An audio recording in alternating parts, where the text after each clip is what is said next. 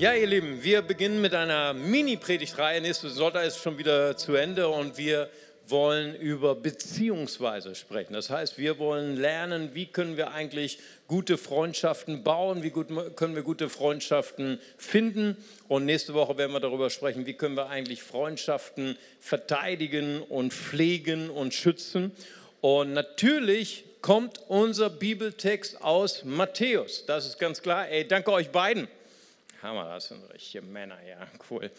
Ähm, und ich habe mir die Bergpredigt, wir jumpen zurück in die Bergpredigt und wir werden zwei der schwierigsten Texte äh, nehmen. Und wie gesagt, heute, wenn Worte verletzen und nächste, nächste Woche, wenn Blicke töten. Und wir werden uns erstmal der ersten Stelle zuwenden und es hat alles mit Beziehung zu tun. Und wir lesen aus der Bergpredigt Matthäus 5, 21 bis 26, Jesus spricht. Wie ihr wisst, wurde unseren Vorfahren gesagt, du sollst nicht töten. Wer aber einen Mord begeht, muss vor ein Gericht gestellt werden. Alles klar, bis dahin. Doch ich sage euch, jetzt kommt der Bruch, jetzt kommt Jesus, er setzt noch einen drauf. Schon wer seinen Mitmenschen zornig ist, gehört vor Gericht. Wer zu ihm sagt, du Schwachkopf, der gehört vor den Hohen Rat. Und wer ihn verflucht, der verdient es, ins Feuer der Hölle geworfen zu werden. Wenn du aber also deine Opfergabe zum Altar bringst und dir fällt dort ein, dass jemand dir etwas vorzuwerfen hat, dann lass dein Opfer am Altar zurück. Geh zu deinem Mitmenschen und versöhne dich mit ihm. Erst danach bring Gott dein Opfer dar. Wenn du jemandem etwas schuldig bist, dann setz alles daran, dich noch auf dem Weg zum Gericht mit deinem Gegner zu einigen. Sonst wird er dich dem Richter übergeben und dieser wird dich verurteilen und vom Gerichtsdiener ins Gefängnis stecken lassen. Ich versichere dir, von dort wirst du nicht eher wieder herauskommen, bis du auch den letzten Rest deiner Schuld bezahlt hast. Wow, so, jetzt haben wir Grund, depressiv zu werden, nicht wahr? ne, da, also wir wissen ja, wir haben ja auch schon mal Bergpredigt ein bisschen studiert. Bergpredigt hatte ja ein Ziel, alle die Menschen, die meinen, aus eigener Gerechtigkeit, aus eigener Leistung Gott zu gefallen, zur Frustration zu bringen, nicht wahr? Bei der Bergpredigt kapitulieren alle Religiösen weil die Bergpredigt ist menschlich nicht erfüllbar. Ja? Und so auch diese Stellen. Ne? Ich meine, wir, unser menschlicher Intellekt ärgert sich schon allein an dieser Stelle. Ne? Also, also Jesus sagt hier, ah, wenn jemand einen Mord begangen hat, klar, Hölle, ne? boom, noch ein Tritt hinterher. Ne? Da sind wir alle dabei, nicht wahr? Aber Jesus setzt noch einen drauf. Und hier ist Jesus, der sagt, aber ich sage euch, hier kommt nochmal, Jesus ist der Herr. Er ist eigentlich der, der das Gesetz gegeben hat. Er ist nicht nur ein Prophet, er ist der Herr der Herren, der König der Könige.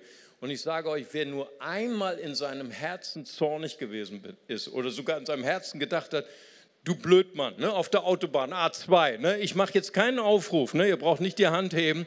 Ich glaube, wenn wir wirklich ehrlich sind, würden hier alle Hände hochgehen. Ne, wir alle sind verurteilt mit der Hölle. Frohe Nachricht, ja? wenn ich euch jetzt nach Hause schicken würde, das wäre ein Fehler, nicht wahr? Es, wir, wir haben noch Happy End heute nach dieser Predigt. Aber das ist das, was Jesus hier, er bringt unseren Verstand Unsere Religiosität bringt dazu Kapitulation. Die Bergpredigt motiviert uns dazu zu sagen, Gott, ich kann das Gesetz nicht erfüllen. Ich brauche Jesus, um ein gottgefälliges Leben zu führen. Ich bin bedürftig wie ein Kind. Selig sind die Armen im Geist. Ne? Und das, ist die Aussage. Und hier geht es natürlich sehr, sehr stark um unsere Beziehung zwischen uns und Gott. Aber wir sehen noch eine zweite Dimension in diesem Teaching. Dieses Teaching stellt etwas dar, was wir jeden Tag erleben. Es ist sehr, sehr, sehr, sehr einfach, innerhalb einer Sekunde mit einem Wort, mit einer Tat eine Beziehung auseinanderzubrechen. Das ist sehr leicht. Es braucht nur ein Wort. Es braucht nur eine Entscheidung. Es ist aber sehr, sehr schwierig, eine wirklich tiefe, eine wirklich echte Beziehung zu finden. Ja, ein Wort kann eine Beziehung äh, beenden, aber es braucht ein ganzes Leben, um eine echte, tiefe Beziehung aufzubauen. Und deswegen wird Thema Freundschaft finden unser Thema heute sein. Nächste Woche, wie wir Freunde, Freundschaften behüten. Und ich glaube, das ist eine Herausforderung, gerade in der heutigen Zeit der sozialen Netzwerke. Ich glaube, wir, wir sind noch nie so herausgefordert als Generation. Nie zuvor hatten wir so viele oberflächliche Freundschaften. Facebook-Freundschaften. Ne? Wenn du schon 100 oder 200 Facebook-Freunde hast, dann bist du schon eine Berühmtheit. Ne? Kannst du schon was drauf einbilden.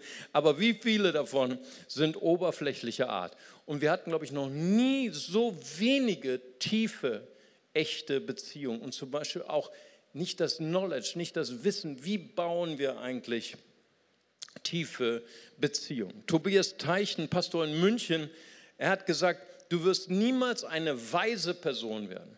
Du wirst niemals eine erfolgreiche Person sein, wenn du nicht gut darin bist, wirklich hervorragende Freunde zu finden und deine Freunde zu behüten und zu bewahren. Und Freundschaft ist das Kostbarste, was überhaupt in der Bibel gibt. Ja. Abraham, in Jakobus 2, Vers 23, wird ein Freund Gottes genannt. Ja, Jesus sagt so in Johannes 15, Vers 15, ich nenne euch nicht mehr Sklaven, ich nenne euch Freunde. Freundschaft das ist das aller, aller, aller Kostbarste. Gott möchte dein Freund sein. Gott möchte, dass du seine Freundin, sein Freund bist. Aber wenn wir diese Freundschaft Gottes erleben, Gott möchte auch, dass wir in unserer Ehen, in unseren Beziehungen hier auf dieser Welt gute Freunde sind und gute Freundschaften finden. Sprüche 17, Vers 17 sagt, ein Freund liebt alle Zeit. Ne, das ist so total konträr zu unserer Kultur.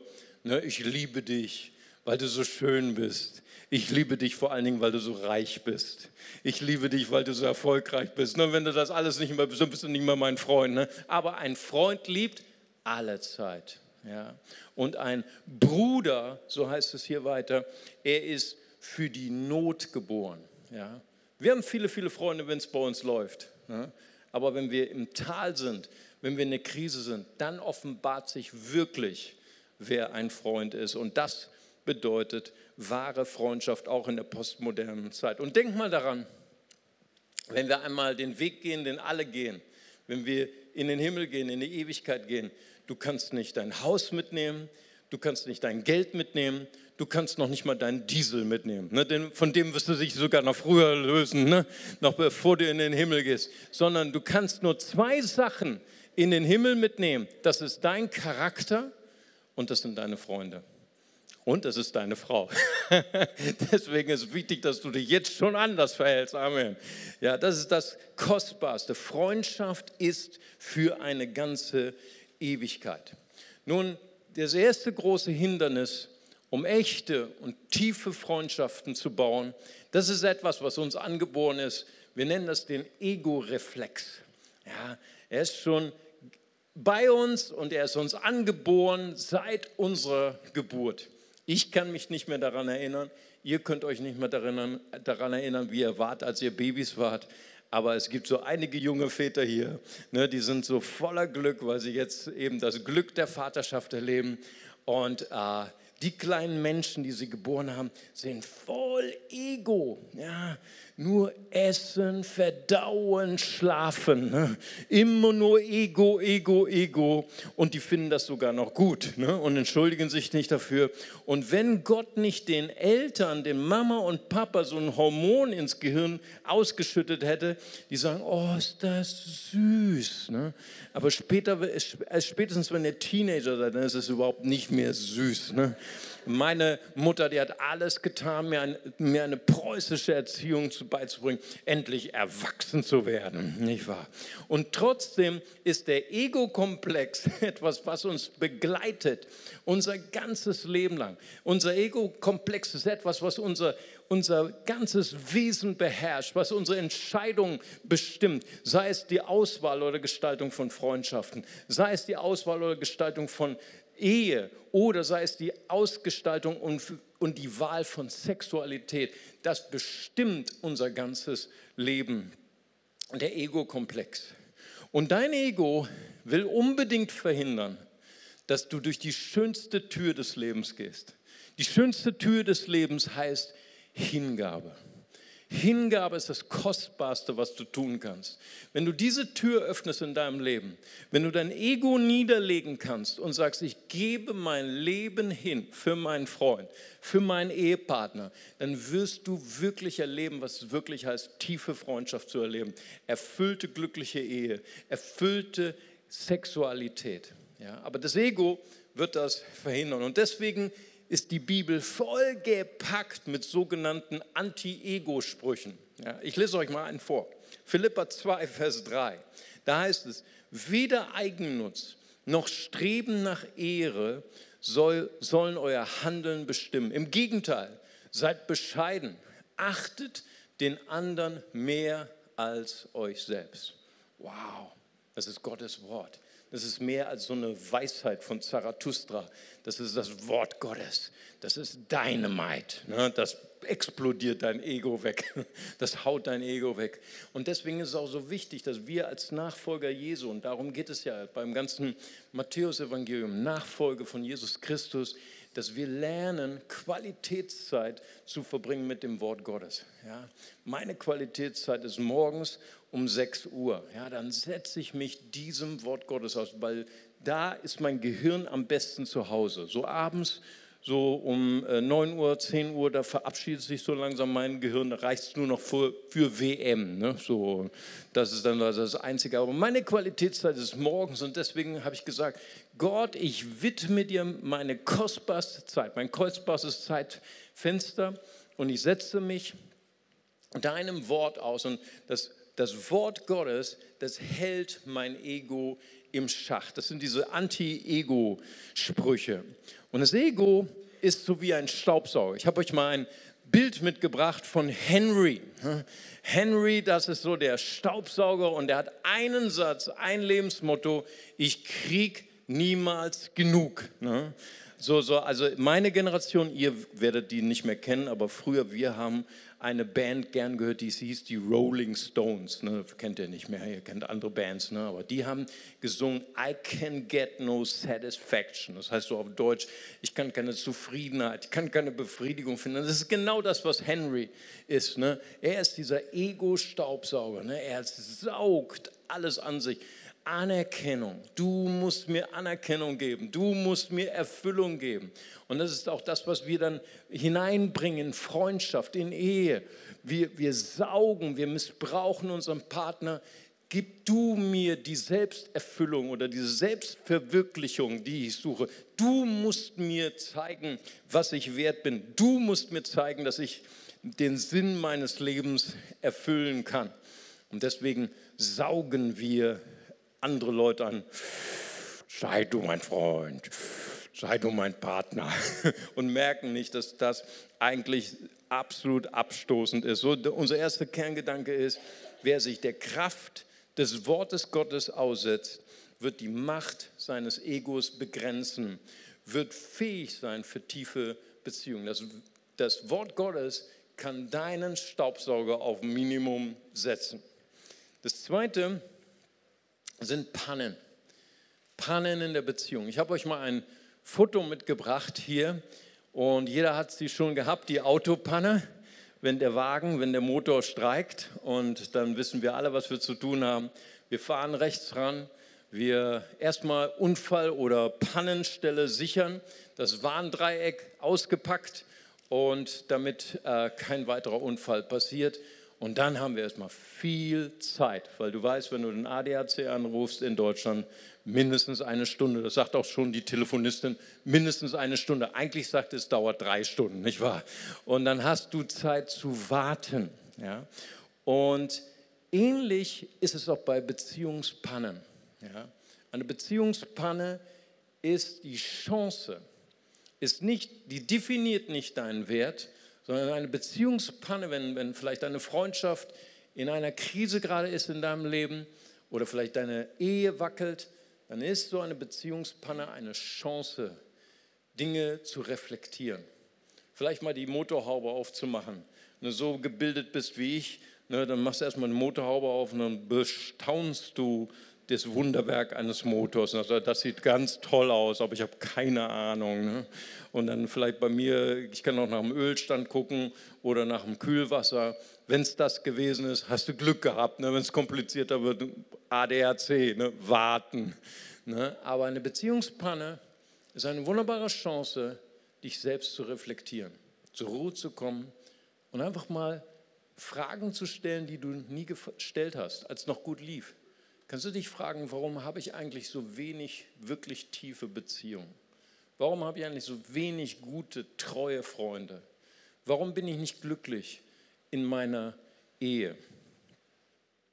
Und so ist das Warndreieck, wenn wir das Bild noch mal ganz kurz haben können, es ist vielleicht auch so eine Art Symbol, wo du vielleicht einfach mal so imaginär deinen Namen Mario, also mein Name, unten links reinschreibe, unten rechts vielleicht der Name, wo ich gerade eine Beziehungspanne habe. Und wenn auf der Waagerechte da kein Zusammenkommen mehr ist, wenn da einfach die, die Mauern der Bitterkeit, der Unvergebenheit so unüberwindlich scheinen, dann gibt es immer noch diese beiden anderen Wege, die halb vertikalen nach oben. Könnte man vielleicht Gott reinschreiben oder Jesus.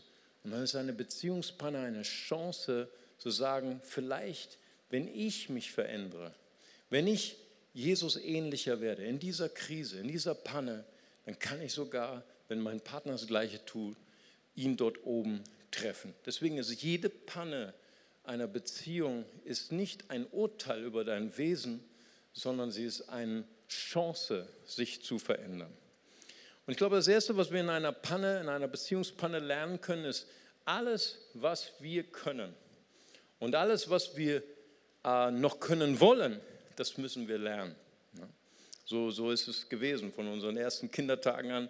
Wir haben das Krabbeln gelernt, wir haben das Laufen gelernt, wir haben Essen gelernt, ne, wir, haben, wir haben Sprechen gelernt, dann kamen die ersten äh, Kindertage, ne, dann haben wir Streiten gelernt ne, und äh, äh, vor allen Dingen diese wichtigen Worte Ich und Nein und das wichtigste Wort meins. Ne?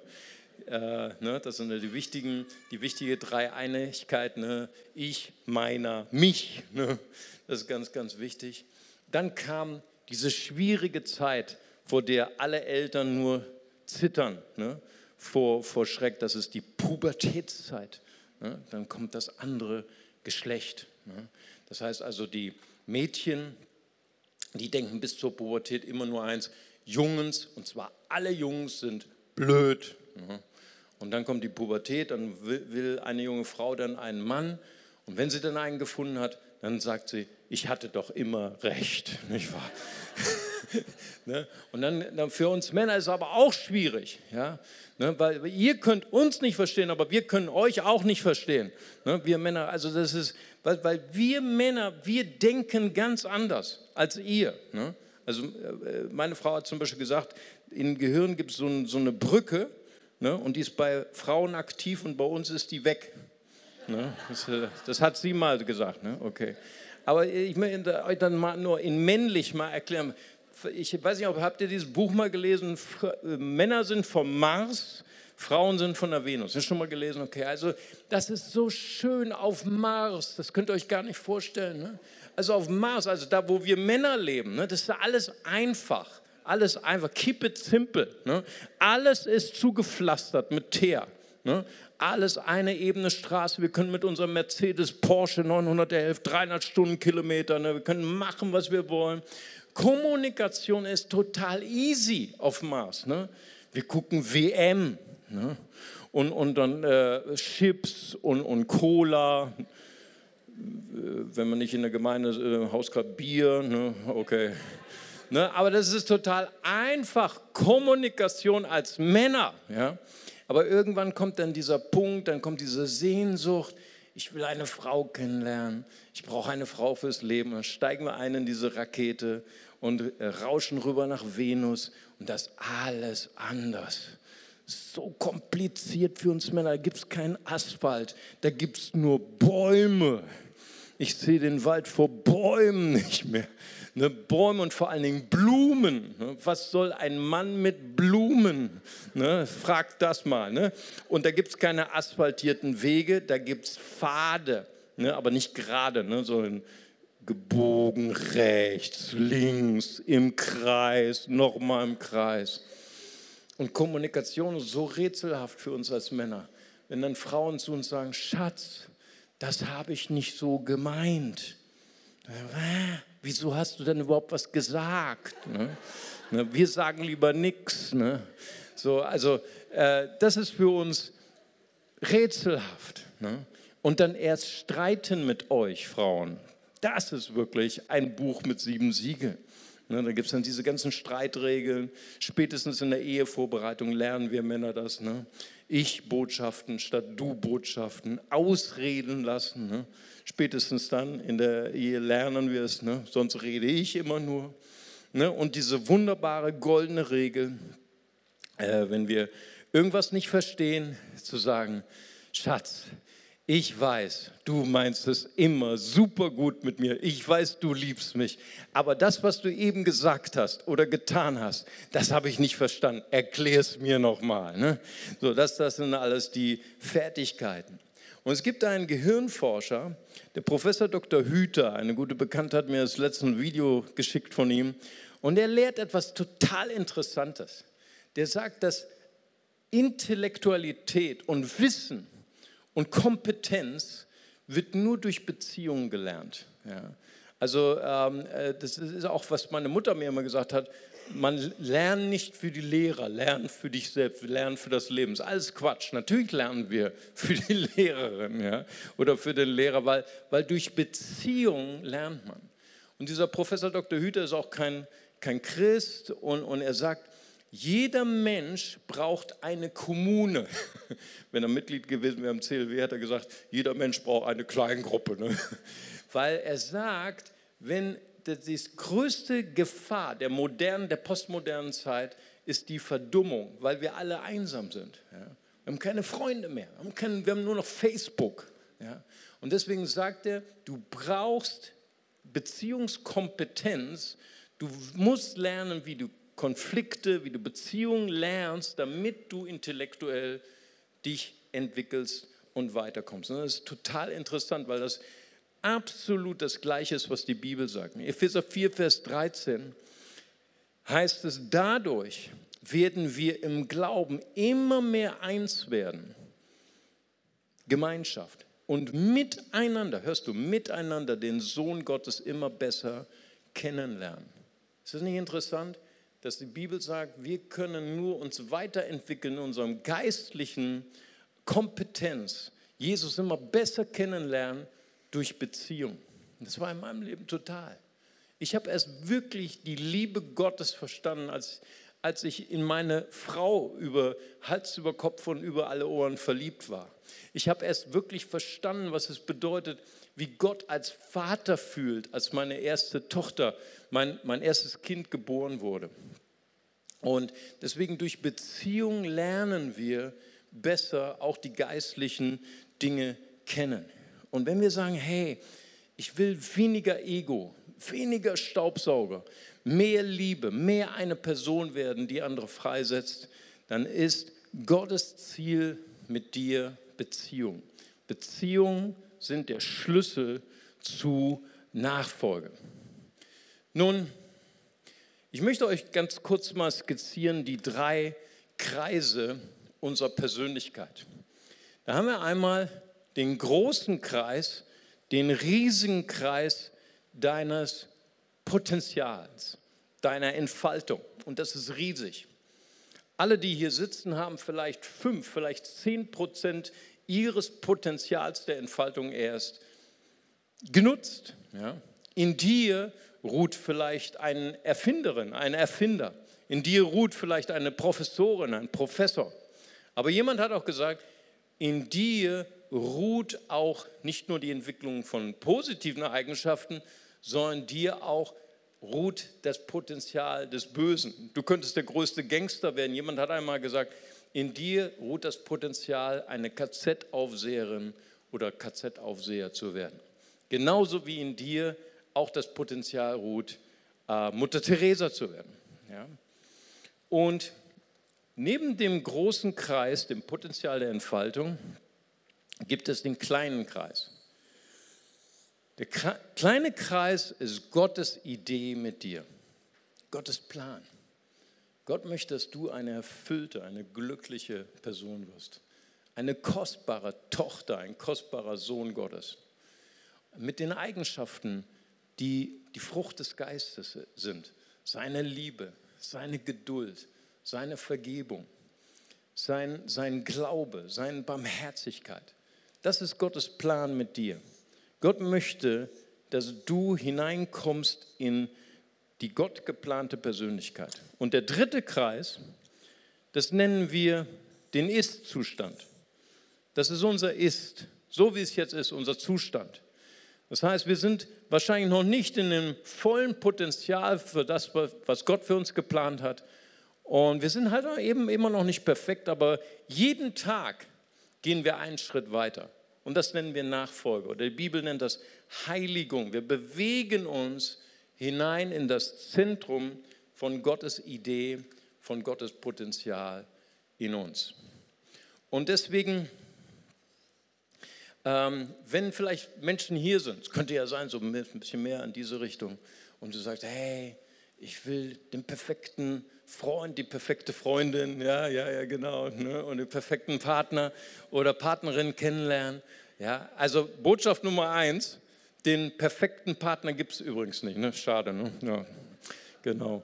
Aber wenn du hineinkommst in das Zentrum von Gottes Idee, wenn du jetzt schon anfängst, jemand zu werden, der loyal ist, der ehrlich ist, der voller Charakter ist, der das Wesen Christi anzieht, dann kann es sein, dass du jetzt schon der Partner wirst und die Partnerin bekommst, die Gott für dein Leben vorgesehen hat. Vielleicht kennst du sie jetzt noch nicht, aber fang heute schon an, der göttliche oder der Jesusmäßige Partner zu sein, dann wird Gott dich auch mit dem richtigen Partner segnen.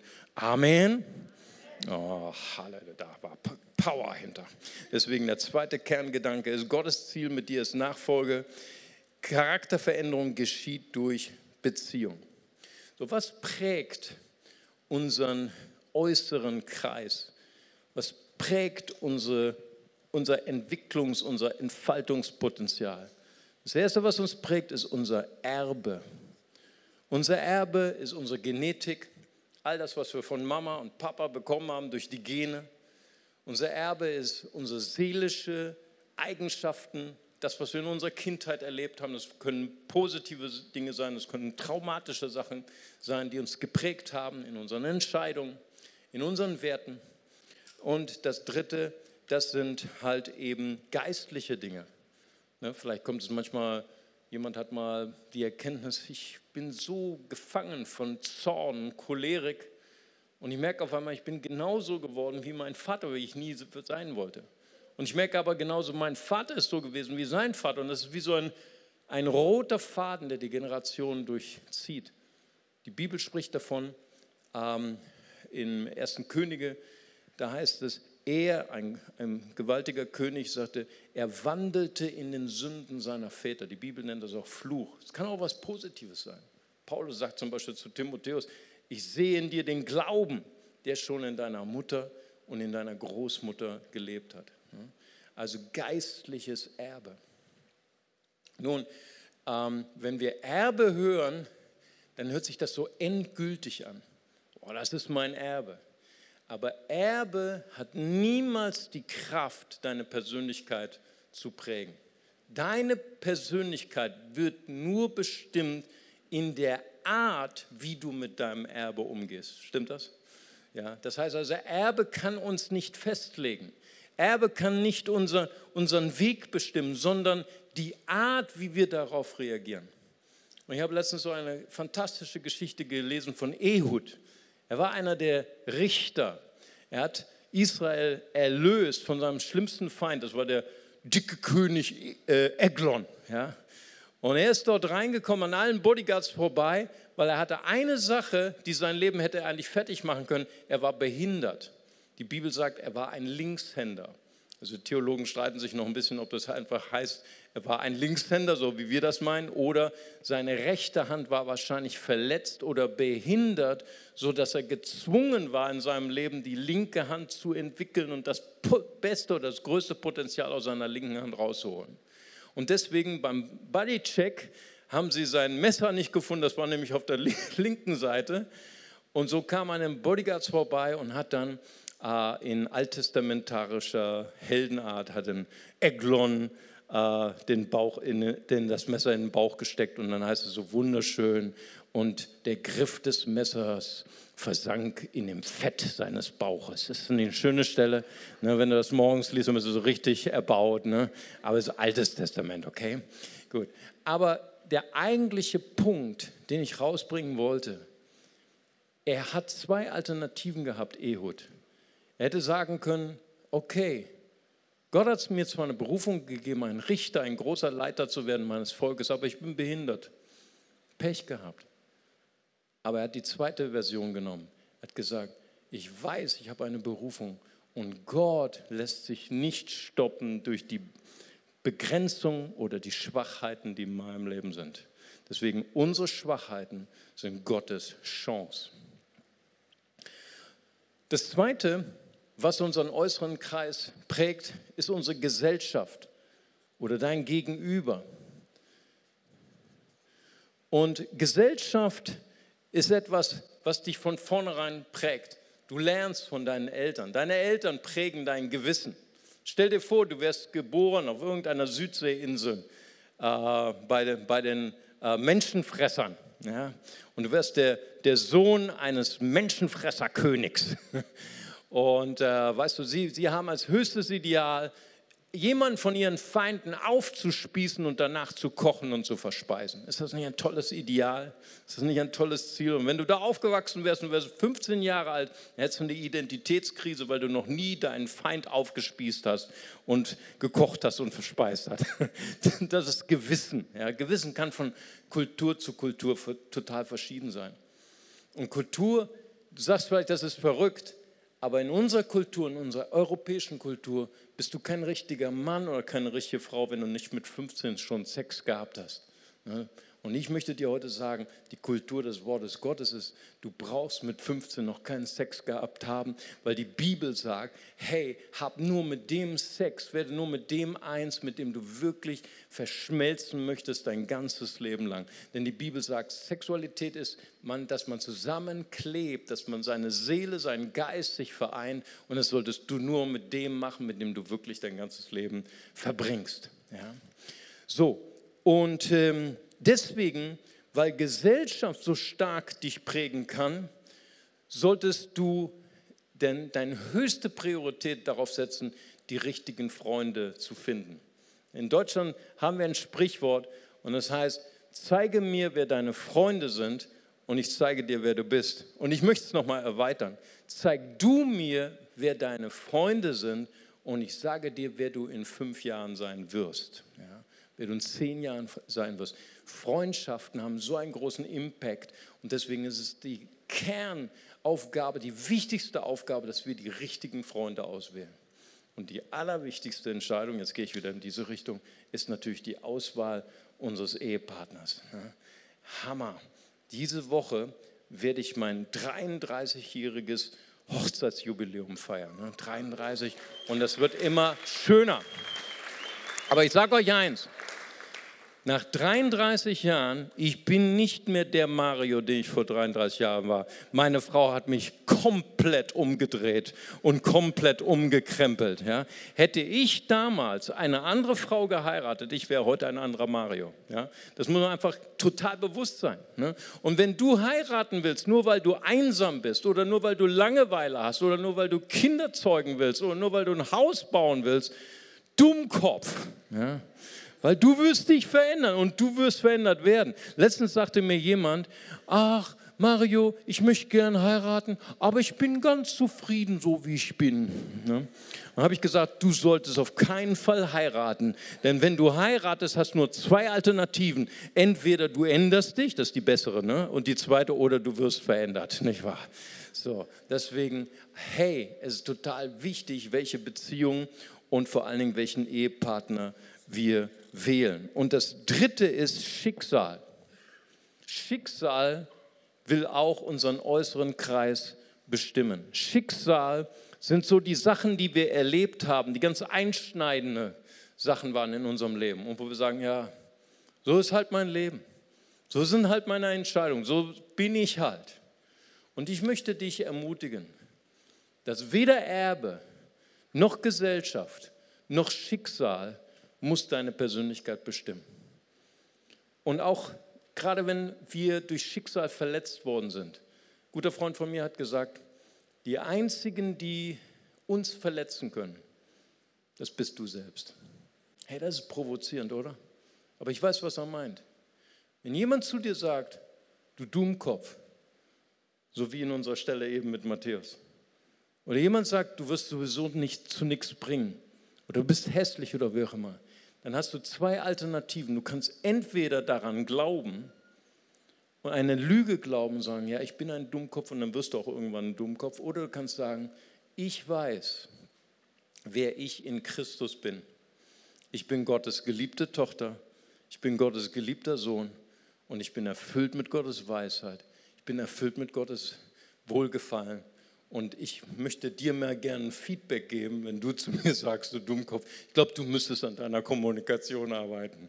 Ja? Das heißt also, was ich hier in dein Herz ganz tief sprechen möchte, weder Erbe noch Gesellschaft noch Schicksal legen deine Persönlichkeit fest, sondern nur wie du mit deinem Schicksal umgehst.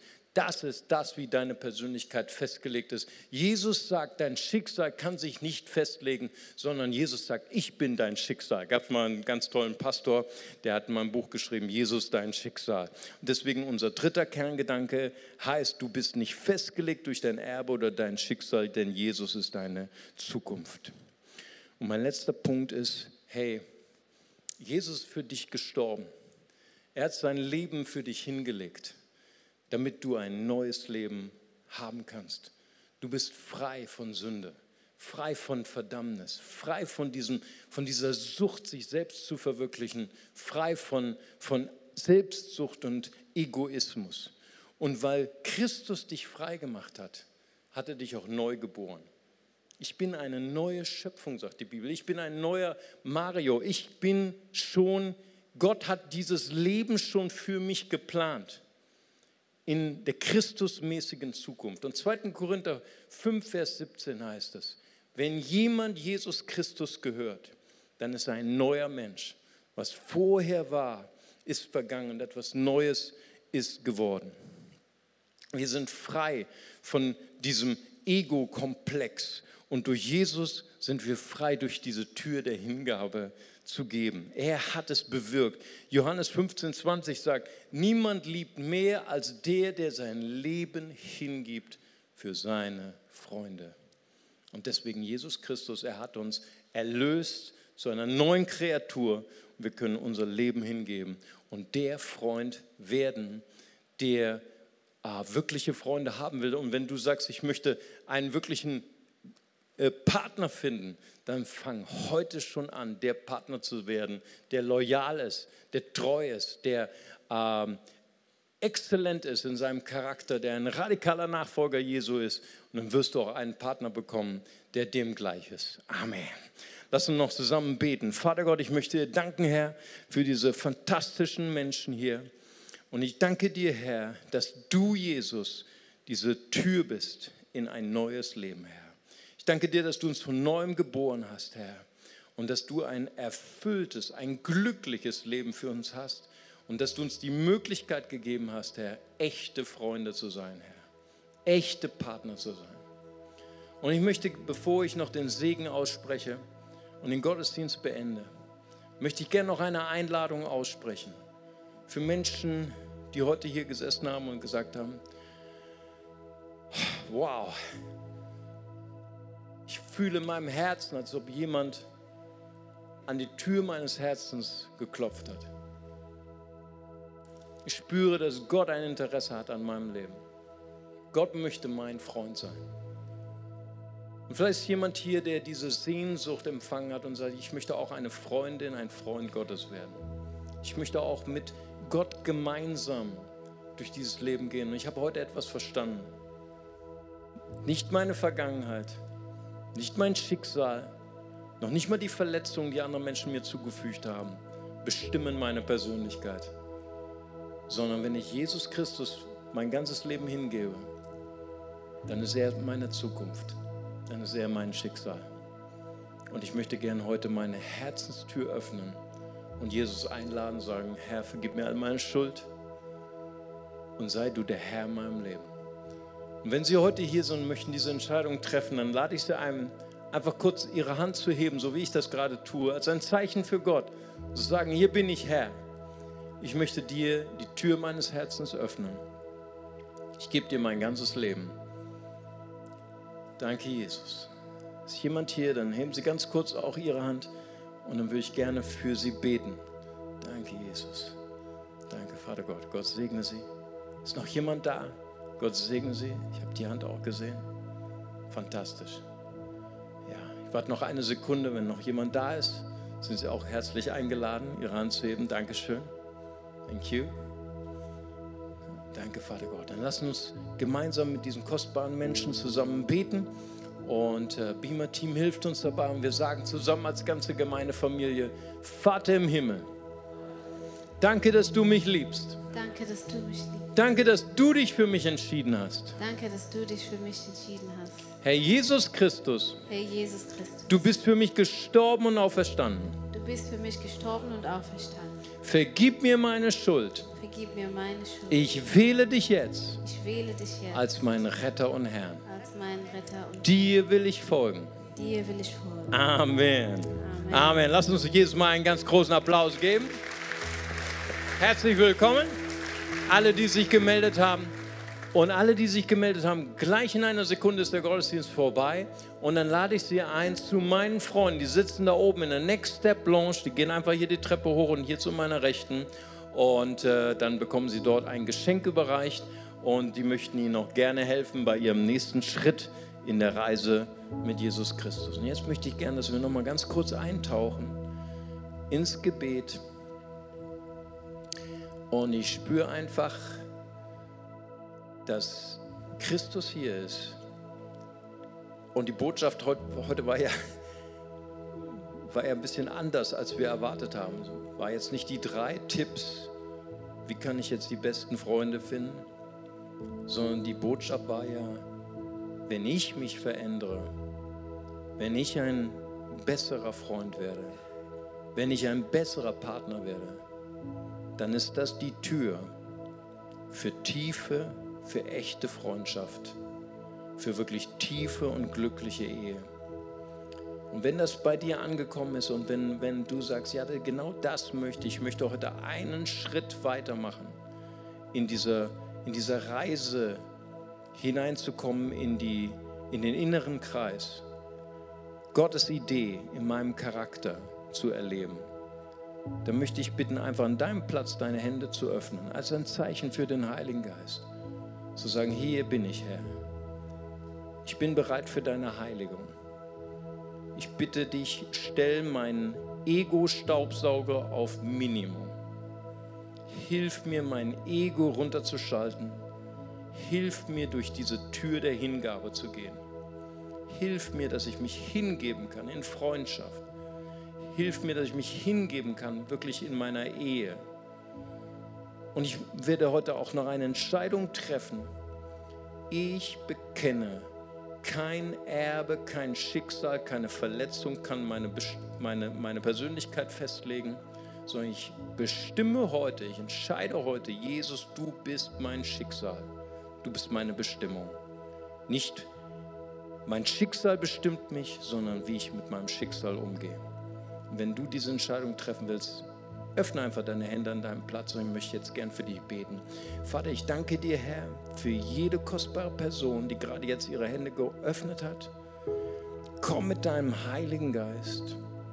Danke, dass du unsere Herzen veränderst. Danke, dass du unser Ego auf Minimum schaltest. Gib uns Mut, durch die Tür der Hingabe zu gehen. Gib uns Mut für tiefe, echte Beziehungen. Gib uns Mut für erfüllte, echte Ehen. Ich danke dir dafür. Verändere mich zuerst, Herr. Und dann führe mich hinein in, deinen, in deine Bestimmung mit mir. Der Herr segne dich, der Herr behüte dich. Der Herr lasse sein Angesicht über dir leuchten und sei dir gnädig. In Jesu Namen. Amen. So, und jetzt lasst uns mal gemeinsam aufstehen und lasst uns den preisen, der unser Freund ist, Jesus Christus, der sein Leben hingegeben hat, der sein Leben verschenkt hat aus lauter Liebe zu uns. Denn er ist es wert, dass wir ihn preisen. Amen. Lasst uns ihm singen.